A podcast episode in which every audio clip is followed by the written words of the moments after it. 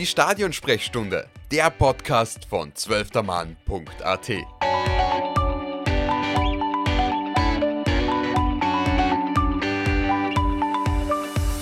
Zuhörerinnen und Zuhörer der Stadionsprechstunde, herzlich willkommen zur neuen Folge. Wir sprechen heute über die Euphorie, die über Fußball Österreich hinwegfegt. Wir, das sind ich, Tobias Kurekin und mein Kollege Christoph Bosniak. Servus, hallo. Christoph, hast du schon Tickets gekauft für die EM in Deutschland? Naja, also ich glaube, man kann sagen, dass es langsam echt Zeit wird. Also mittlerweile schaut es schon sehr, sehr gut aus.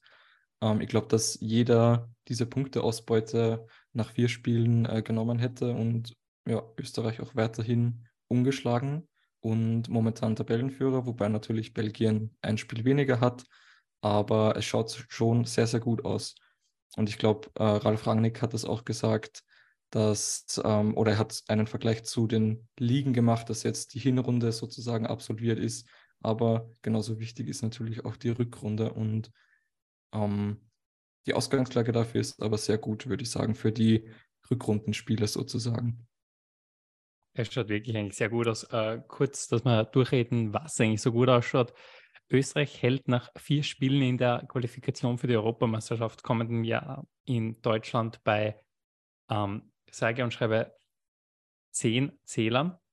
Ähm, hat, war jetzt kurze Rechenaufgabe, äh, drei Siege, einer gegen Aserbaidschan, einer gegen Estland und gestern, ähm, wir nehmen heute am Mittwoch auf, deshalb am gestrigen Dienstag ein 2 zu 0 gegen Schweden. Dazu kommt noch ein heroisches 1 zu 1 in Brüssel gegen Belgien. Ähm, kurze äh, Frage an dich. Welches dieser Spiele hast du denn eigentlich am beeindruckendsten bisher gefunden? Oder was hat dir besonders gut gefallen? Hm, ich muss sagen, wenn ich ganz ehrlich bin, fand ich beide Spiele jetzt nicht so top, top sozusagen. Also ich glaube, das Beeindruckendste für mich war bisher eh die, der Testspielsieg gegen Italien. Ich glaube, das war wahrscheinlich somit die beste Leistung unter Rangnick bis jetzt.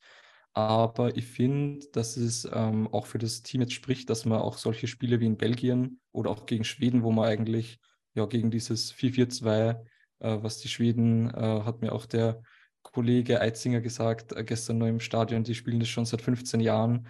Ähm, und es wird immer, oder es ist immer eine schwierige Aufgabe gegen die Schweden, wie wir wissen.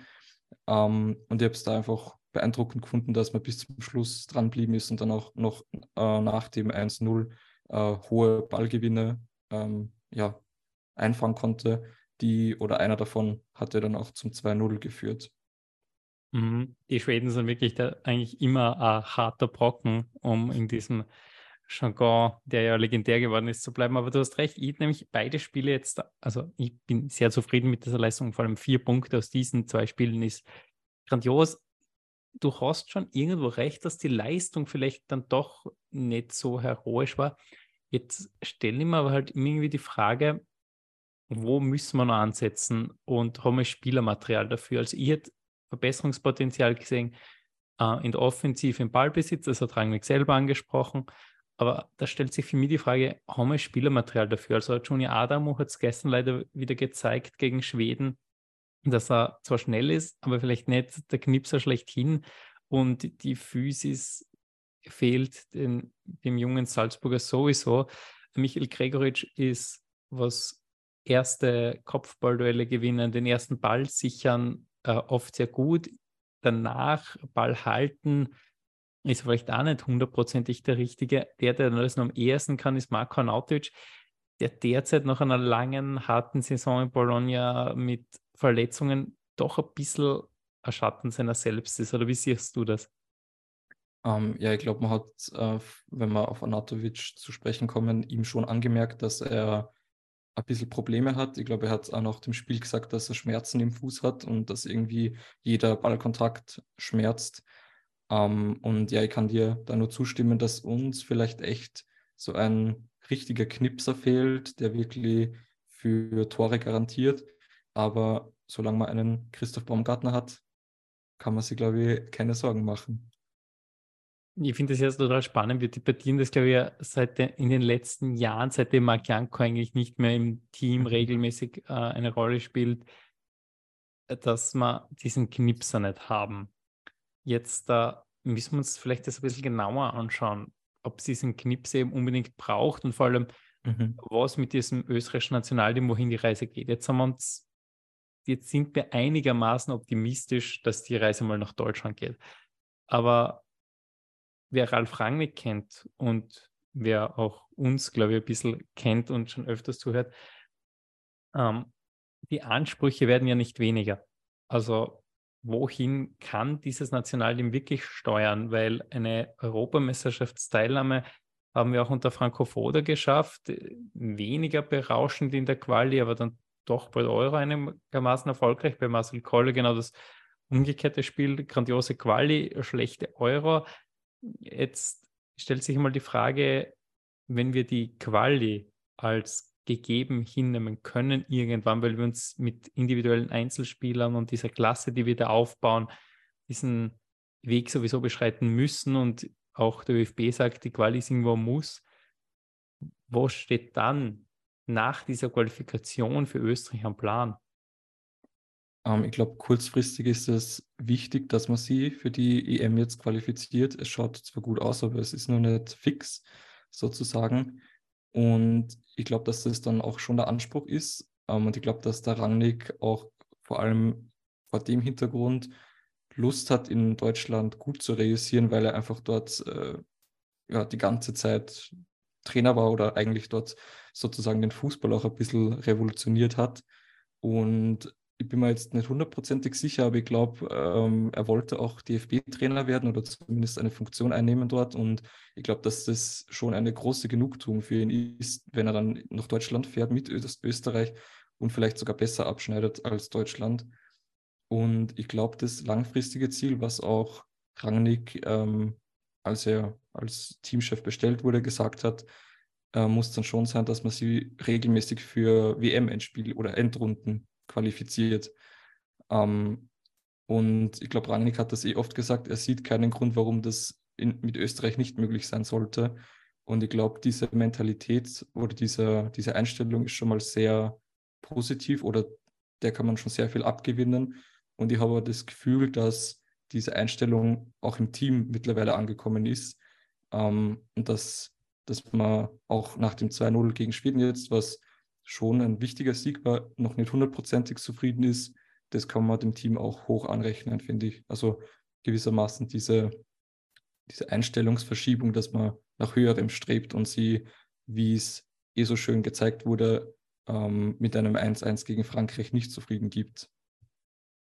Mhm. Na, also du hast ganz sicher recht, diese Verschiebung des, was wir erwarten, mit dem wir uns zufrieden geben, die passiert eindeutig, die passiert mit dem Team, aber die passiert auch irgendwo bei den Fans. Also diese Euphorie ist jetzt da und jetzt ist irgendwie die Erwartung auch da, okay, äh, Belgien wird jetzt irgendwann nach Wien kommen.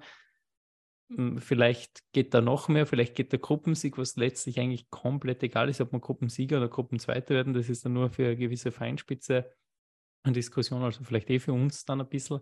Aber ich frage mich halt dennoch, was kann, also Ralf Rangnick kann ja dann trotzdem nicht zaubern. Mhm. Was steckt, wir haben vorher schon angesprochen, wir, uns fehlt diese eine wichtige Personalie, vielleicht auch ein bisschen im Tor, auch wenn mir jetzt der Alexander Schlager sehr gut gefallen hat. Aber dazu werden wir eine Sonderfolge machen, die kann ich jetzt schon kurz anteasern. Aber haben wir Baustellen, die vielleicht Länder wie die Schweiz ähm, oder wie Polen, die mit Robert Lewandowski und äh, Wolof Szczesny zwei wirklich Weltklasse-Spieler auf diesen entscheidenden Positionen haben, ähm, sind die dann doch wegen dieser Charakteristika über zu stellen oder bin ich da jetzt einfach viel zu kritisch? Ich glaube, man kann auf jeden Fall nicht absprechen, dass es Länder gibt ähm, oder Teams generell, die einfach qualitativ besser sind. Ähm, ich glaube, äh, diese Diskussion hat man auch bei Salzburg, wenn das jetzt, ähm, wenn ich da ein bisschen abschweifen darf, aber man muss vielleicht realistisch bleiben und sagen, dass ein Champions League Achtelfinale oder eine K.O.-Runde in der Europa League einfach das höchste der Gefühle ist mit diesem, ähm, mit dieser Philosophie sozusagen. Und wie gesagt, ähm, es gibt einfach bessere Spieler, äh, bessere Nationen, äh, wenn man das so sagen kann. Und dennoch darf man sie, denke ich, nicht äh, kleinreden, weil äh, wenn man sich den Kader anschaut und die oder die, ja, die Spieler und die Vereine, wo sie tätig sind, das sind halt fast durchgehend Top-Clubs. Und was mich sehr positiv stimmt, ist, dass auch im Nachwuchs mittlerweile geschaut wird, dass ein einheitliches System eingeführt wird, auch mit diesen Perspektivspieler-Lehrgängen. Ich glaube, dass das sehr, sehr positiv ist. Und äh, man hat es auch gesehen, ähm, dass durchaus mal, dass es durchaus mal sein kann, dass zum Beispiel ein Spieler von der zweiten Liga, wie ein Matthias Seidel von Blau-Weiß Linz, ähm, nominiert wird, zwar nur auf Abruf, aber diese Entwicklung, ähm, dass man merkt, dass Rangnick und sein Team auch jetzt nicht nur das A-Nationalteam verändern, verbessern wollen, sondern den gesamten österreichischen Fußball, wenn man das so sagen kann. Das, ich glaube, dem kann man schon sehr viel abgewinnen und ist eine sehr positive Entwicklung. Ja, es passiert sicher was. Es passiert jetzt sicher gerade was im äh, Fußball Österreich. Das ist überhaupt keine Frage und du hast vollkommen recht. Das sind total tolle Zeichen. Ähm, vielleicht gehen wir jetzt da konkret in die Analyse dieser zwei Spiele. Wir haben vorher schon angesprochen, es war nicht alles top, top. Es war vieles gut, manches sehr gut, manches eher durchschnittlich. Ähm, ich würde sagen, wir fangen beim Belgien-Spiel an, oder? Mhm. Also vielleicht nur kurz meine Wahrnehmung dieses Spiels. Da ist uns der Spielverlauf ja total entgegengekommen. Also dieses Tor von Michael Gregoritsch, das er mir dann wirklich gehört, laut UEFA, ähm, ist glücklich. Es war aber dann doch wieder eine einstudierte Standardvariante, die wir so in den letzten Jahren nicht gesehen haben. Also ich kann mich nur erinnern, unter Marcel Koll haben wir noch bei der WM-Quali für 2018 äh, Eckball-Varianten gehabt, wo zum Beispiel der Martin Hinteregger mal gegen Irland aus, dem, äh, aus der Strafraumgrenze äh, geschossen hat und getroffen hat. Oder der Martin Hinteregger hat auch unter Franco Foda beim Ball auf die zweite Stange gegen Deutschland dort erzielt. Das ist jetzt auf die Schnelle, sind die, die zwei einzigen Tore, wo man eine einstudierte Eckball-Variante einfällt. Bei dem Spiel gegen Belgien sind mir mindestens drei unterschiedliche Standardsvarianten aufgefallen. Einerseits das Tor von Gregoritsch und dann auch bei Freistößen, wo man probiert hat, diese hochstehenden Belgier dann trotzdem ähm, hinten reinzupressen oder auf die zweite Stange spielen. Ähm, jetzt ist die Frage, ist diese Variabilität, die man da an den Tag legt, nicht dann sogar das Beste, was wir in diesem Spiel gesehen haben vom österreichischen Nationalteam? Oder siehst du da noch, hast du irgendwas gesehen, wo du sagst, okay, das war für dich ähm, das, was Österreich diesen Punkt verdienen hat lassen oder äh, kämpfen hat lassen, wie man das jetzt auch immer nennen will? Ähm, ja, ich glaube, was du eh angesprochen hast, die Variabilität, ähm, finde ich auf jeden Fall sehr gut. Beziehungsweise dass es, dass, dass, dass eben angegangen wird, dass man bei Standardsituationen, dass man die einfach ausnutzt, weil manchmal hat man echt das Gefühl, dass so Ecken einfach verschenkt werden und ähm, ich glaube, dass man da sehr, sehr viel gewinnen kann, eben wie man es eh in Belgien äh, gesehen hat. Ähm, ich, würd, ich weiß gar nicht, ob das so das Beste war. Ähm, ich muss sagen, mir hat es getaugt, dass man dennoch offensiv immer gedacht hat, es ist dann zwar in der zweiten Halbzeit, Halbzeit ein sehr zerfahrenes Spiel gewesen, aber ich habe irgendwie das Gefühl gehabt, dass man nach dem 1-1 nicht eingebrochen ist ähm, von Belgien, sondern dass man weiter mutig nach vorne gespielt hat und auch Risiko genommen hat. Ähm, und ja, im Endeffekt ist man belohnt worden, wobei man sagen muss, man hat schon sehr, sehr viel Glück gehabt mit diesem Last-Minute-Lattenkracher von Thielemanns, und ja, aber im Endeffekt und auch das Tor von Gregoritsch war auch, muss man sagen, sehr glücklich mit diesem abgefälschten Schuss dann, der ins Tor ging. Aber mhm. ja, wie man so schon sagt, ähm, das Glück muss man sich auch gewisserweise erarbeiten. Und ja, mir hat es einfach sehr gefallen, dass man stets offensiv gedacht hat und dagegen gehalten hat. Und äh, was man vielleicht auch erwähnen kann, dass einfach schon die, also am Ende der Saison auch die Kräfte schwinden. Ein äh, Xaver Schlager, der lange verletzt war, hat, äh, ist wahrscheinlich über seine Grenzen gegangen in den beiden Länderspielen. Und das kann man dem Team, ich habe es schon fünfmal, glaube ich, gesagt heute, aber das kann man dem Team hoch anrechnen. Hm, ich finde es total lustig, dass du diesen Thielemann-Schuss erwähnst, weil der ist ja dann trotzdem irgendwie so ähm, dieses Sinnbild auch für die OF-Kommentatoren worden mit, okay, dieses Glück musst du dir verdienen, das hast du jetzt auch gesagt. Natürlich, dieser Thielemann-Schuss, der kann reinfallen. Und wir haben es gesehen bei diesem Spiel in Wien gegen Dänemark damals, ich weiß nicht, ob du dich daran erinnern kannst, wie das Trigger Larsen genau so einen Schuss reingesetzt hat und Österreich verliert diese Partie 2 zu 1 in der 86. Minute oder so. Ähm, ich, also ich glaube, es war auf jeden Fall plus 80, kann mir aber nicht genau erinnern. Ähm, so einer kann da immer reinfallen, aber der kann da reinfallen nach einem Eckball und das passiert. Was ich viel, viel merkwürdiger gefunden habe, ähm, und das hast du positiv angemerkt, dass man eben so äh, offensiv weitergespielt habe. Ja, das wäre total cool gefunden und das habe ich total nett gefunden. Ich habe mich total gefreut, wie der Gregoritsch kurzzeitig wieder auf Courtois zugelaufen ist, aber dann äh, horrorisch abverteidigt wurde von den Belgiern oder ähm, was der in Vene aufgehört hat. Das war super. Ich habe aber trotzdem kurzzeitig das Gefühl gehabt, okay, jetzt vergessen sie auf die, äh, auf die Restverteidigung. Und das ist dann gerade gegen äh, Nationen, die so stark auf den Flügeln besetzt sind. Vielleicht ist das naiv. Und ich habe mir das ein bisschen gedacht, wir haben gegen ähm, Estland das sau, sau dummes Tor gekriegt. Wir haben gegen Aserbaidschan ein sau dummes Tor gekriegt.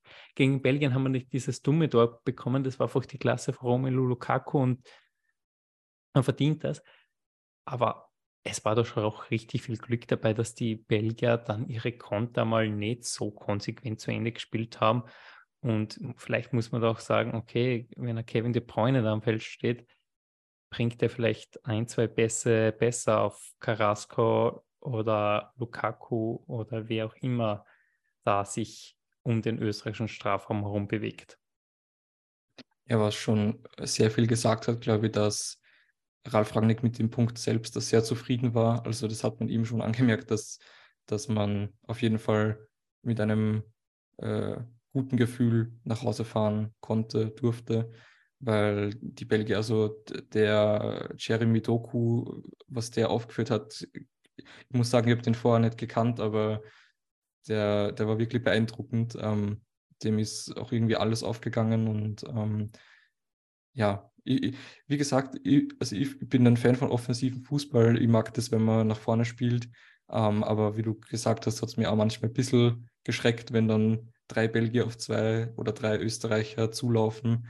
Ähm, ich denke, dass das vielleicht auch ein gewisser Entwicklungsprozess ist, dass man solche Situationen am besten vermeidet, wobei es auch zu einer offensiven Rangnick-Spielweise dazugehört, dass solche Situationen entstehen. Und ich glaube, dass er seinen Spielern auch zutraut, diese zu lösen, also ein Gegentor zu verhindern. Aber ja, ich glaube, man kann vom Belgien-Spiel mitnehmen, dass man viel Glück hatte und dass man aber dennoch über den Punkt sehr zufrieden sein kann.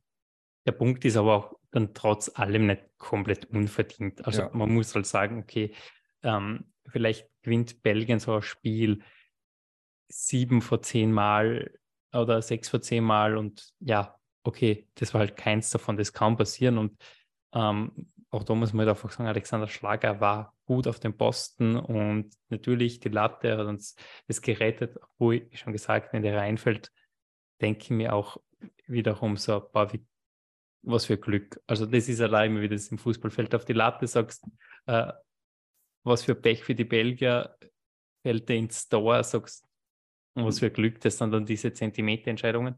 Ähm, was mir gegen Belgien und gegen Schweden aufgefallen ist, es hat eine entscheidende Parallele gegeben, nämlich eine gelbe Karte für einen Außenverteidiger. Von einem Außenverteidiger, der nicht hundertprozentig nomineller Außenverteidiger ist, muss man jetzt auch sagen, vielleicht ist das auch ein bisschen Naivität gewesen, ein bisschen dem geschuldet, dass äh, die Position vielleicht nicht ideal besetzt ist. Es war fehlendes Stellungsspiel, auf jeden Fall gegen Schweden, die gelbe Karte von Stefan Bosch, hm, Maxi Wöberse gelbe Karte gegen, ähm, gegen die Schweden war, ja, äh, Maxi, gegen Belgien war, ja, auch nicht besonders wiff, aber vielleicht bin ich da jetzt zu überkritisch. Ich glaub, hast du es gerade, kann das sein, dass du es verwechselt hast? Stefan Bosch hat gegen, hat genau, Stefan Bosch hat gegen, gegen Schweden. Stefan gegen Bosch hat gegen Schweden gelbe Karte genau. gesehen, Maxi Wöber gegen, äh, Belgien. gegen Belgien. So, jetzt ja. habe ich sorry. Genau. Ja, genau. komplett richtig. Danke. Sorry, ich habe jetzt voll die Frage äh, ja, vergessen. verständlich, weil wenn ich das ein Blödsinn Aber red. was sie, was sie sehr gut gefunden hat, dass äh, Rangnick eigentlich direkt reagiert hat und zur Pause die Außenverteidiger einfach ausgetauscht hat, um eben keine rote Karte zu riskieren. Ähm, das habe ich sehr positiv gefunden und es hat auch, finde ich, sehr gut geklappt. Also dann Wene auf rechts hat mir sehr getaugt, Weber auf links ist dann gegen Schweden auch öfter mal durchgekommen, hat die Herein, die Hereingaben haben jetzt nicht für sehr viel Gefahr gesorgt, aber ähm, ich finde, das hat dann dennoch sehr gut funktioniert, würde ich sagen. Ja, ja, du hast, du hast komplett recht. Also diese schnelle Reaktion, die war auch notwendig, aber der hat gut funktioniert und, und man muss, ich krantel heute wahrscheinlich zu viel. Ich bin heute ein bisschen zu kritisch. Vielleicht gehe ich mit Schweden spiel, weil da kann ich wirklich sagen, dass mir ein paar Sachen sehr gut gefallen haben. Und vielleicht wieder gleich anfangen, was mir bei Schweden super gefallen hat. Einfach, natürlich können wir jetzt wieder sagen, dieser unbedingte Wille, dass mit der 80. Minute noch das da macht, naja, okay, wenn du das Spiel gewinnen musst, musst auch in der 80. Minute schießen. Aber was mir viel mehr gefallen hat, dass man so variiert hat, man ist ähm, Patrick, Patrick Wimmer. Patrick mhm. Wimmer ist die größte Erfindung von Ralf Rangnick überhaupt. Der mhm. hat vor Kalenderspiel gemacht also kannst du das mindern. Ich glaube, oder hat unter Franco Foda in Kopenhagen gespielt oder erst unter Ralf Rangnick in Kopenhagen. Ich glaube erst unter Rangnick, aber egal. Was ich super gefunden habe, Patrick Wimmer läuft dir auf der Außenbahn alles runter, schafft es dann aber auch in der 39. Minute und die Schweden wissen, der läuft auf der Außenbahn herunter. In der 39. Minute macht den Haken in die Mitte und hämmert voll drauf und ja, okay, den kann man vielleicht besser platzieren und dann muss ich nicht bis zu 81 Minuten mit einem Ruhepuls von 180 vom Fernseher sitzen und alles gut. Aber was mir schon gefallen hat, der, der Patrick Wimmer war ja nicht alleine, weil der das gemacht hat. Christoph Baumgartner wechselt mit Wimmer die Seiten. Ähm, der Xaver Schlag ist sowieso überall auf dem Feld zu finden gewesen. Der Michael Gregoritsch probiert es von der Strafengrenze manchmal zu schießen, äh, wenn er geschickt wird, manchmal ein bisschen zu früh, manchmal nicht. Ähm, ist aber auch mit Kopfbällen sehr stark. Einfach dieses ähm, gewollte Durchtauschen von Rollen, von Schusspositionen, wo klare Positionen gar nicht mal so die Rolle spielen. Das hat mir total gut gefallen. Ja, voll. Also ich kann mir da dir nur anschließen. Ähm, ich finde es auch richtig cool, wie, wie gesagt, wie ein Patrick Wimmer gespielt hat, den man vielleicht gar nicht so sehr auf dem Radar hat, aber mittlerweile oder gestern auf jeden Fall einer der besten Spieler auf dem Feld war. Und was mir auch sehr gefallen hat, wenn ich da vielleicht kurz auf eine andere Personalie eingehen darf, Florian Krilic nach seiner Einwechslung. Sehr, sehr wichtig, dieser, diese Direktabnahme, die er dann schlussendlich zum Tor geführt hat. Ähm, da bin ich auf jeden Fall auch gespannt, wo er in der nächsten Saison um, unterkommt.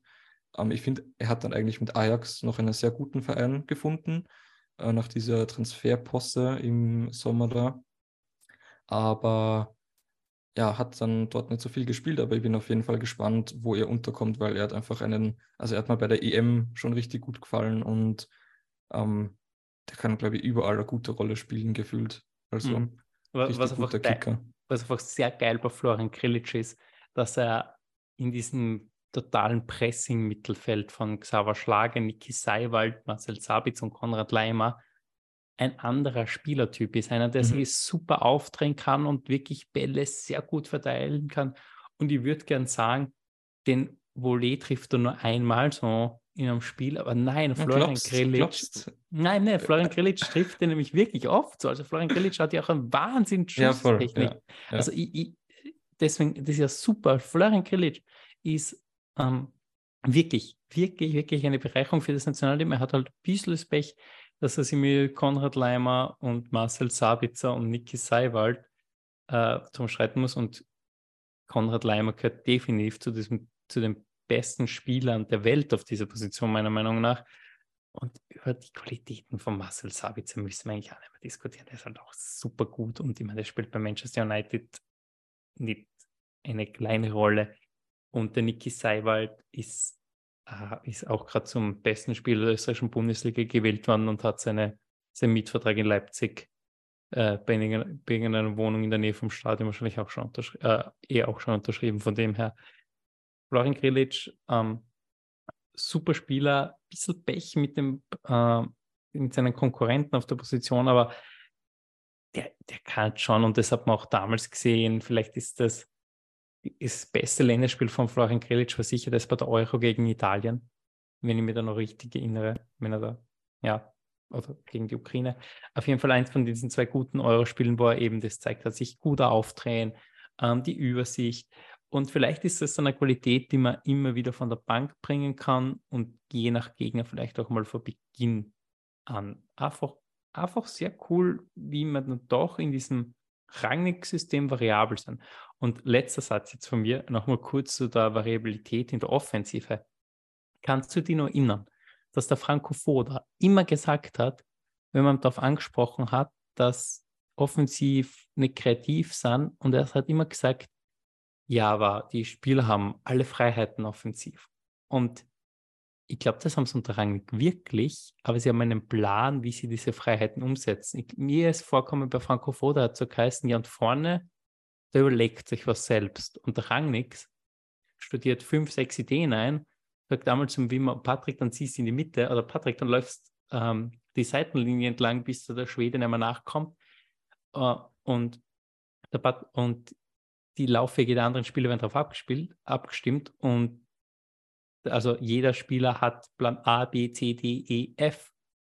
Und dann besteht es wirklich auf Freiheit drin, okay, was wähle ich aus diesem Plan aus? So kommt es mir derzeit vor und das finde ich phänomenal geil. Ja, voll. Also da kann ich dir nur zustimmen. Ich glaube, dass das Spiel äh, gestern sehr variabel auch war, von den Angriffssituationen her, würde ich sagen. Ähm, immer ein bisschen schwierig so aus Stadionsicht, wenn man nebenbei den Spielbericht äh, machen muss ähm, das dann zu bewerten. Aber ja, ich kann mich auch nur unter, also an Spiele unter Foda erinnern, wo dann äh, 500 Flanken äh, vom Halbfeld gekommen sind und es hat nichts funktioniert. Aber äh, also ich glaube, da war ein Spiel gegen Schottland, wo man die ganze Zeit geflankt hat gegen 1,90 Schotten in der Innenverteidigung.